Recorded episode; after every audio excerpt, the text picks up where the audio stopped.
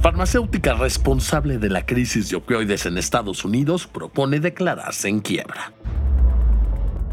Soy Valentín Cataldo y vamos con N Diario, un producto de N Podcast. Este martes 5 de diciembre, los dueños de la farmacéutica buscan protegerse de futuras demandas por muertes provocadas por su analgésico Oxycontin. Primero que nada es importante platicarles qué es el Oxycontin.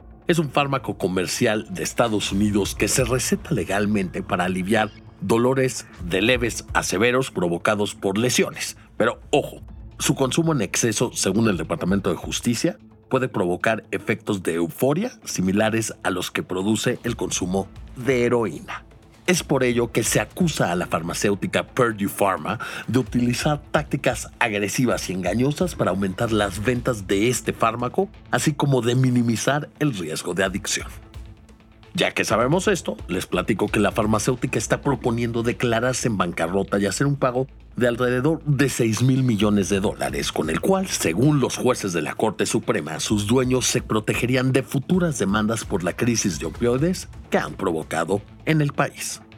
Pero ojo, este acuerdo no ha sido aprobado y ahora la Corte Suprema está dividida y analiza el caso. Les cuento que apenas en agosto el alto tribunal bloqueó este mismo acuerdo a petición del Departamento de Justicia de Estados Unidos, que argumentó que el hecho de declararse en quiebra no elimina la responsabilidad de la familia Sackler sobre las muertes que provocó su analgésico Oxycontin. Quiero expresar la profunda tristeza de mi familia por la crisis de los opioides.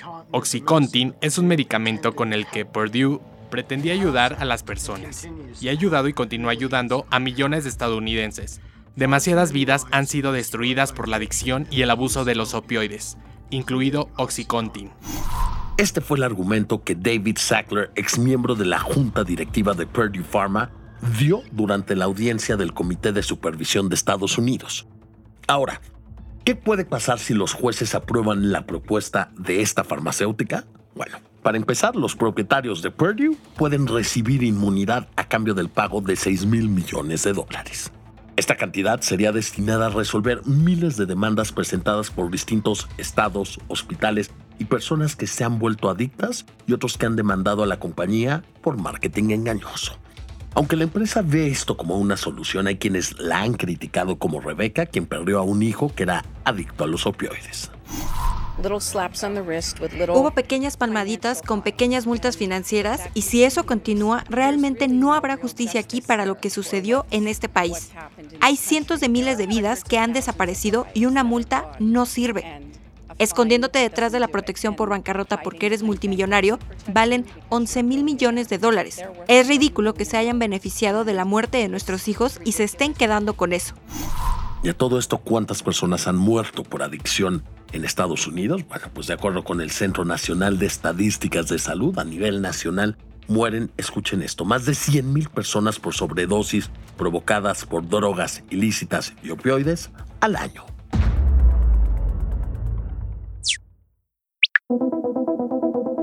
Y bueno, hablemos ahora de México porque la novela política del Estado de Nuevo León por fin terminó. He decidido, eh, en ánimo de garantizar la paz y la gobernabilidad en este estado, eh, hacerme a un lado y renunciar al cargo de gobernador interino del estado de Nuevo León. Pues sí, así fue como este lunes 4 de diciembre Luis Enrique Orozco anunció su decisión de dejar el cargo de gobernador interino de Nuevo León.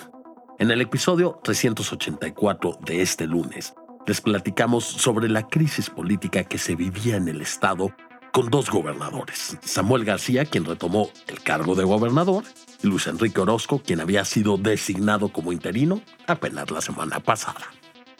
Esto llegó a su fin después de que el Congreso de Nuevo León aprobó la renuncia de Orozco como gobernador interino y la revocación de la licencia al cargo de gobernador, que había pedido Samuel García justo para buscar la presidencia de México con Movimiento Ciudadano, que ahora se quedó sin precandidato.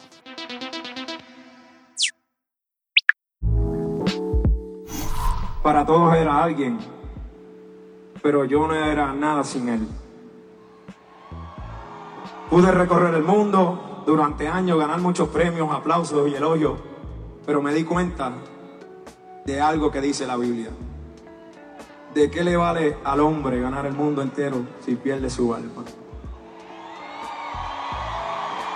Por eso esta noche reconozco y no me avergüenzo en decirle al mundo entero que Jesús vive en mí. Así fue como Daddy Yankee, el reggaetonero más famoso del mundo, dio su último concierto en Puerto Rico. Esto como parte de su gira La Última Vuelta World Tour, y donde anunció que se retira de la música y que está listo para darse la oportunidad de vivir la vida. Recordemos que el intérprete de temas como Gasolina y Con Calma fue nombrado en 2006 por la revista Time como uno de los 100 más influyentes en el mundo. Y bueno, así Daddy Yankee se suma a otros reggaetoneros que han dejado el perreo para sumarse a la religión como Farruko, quien incluso se disculpó por las letras de sus canciones. Y díganme una cosa, ahora que Daddy Yankee se retira, ¿se quedan con ganas de más? Por favor contesten nuestra encuesta en la sección de comentarios.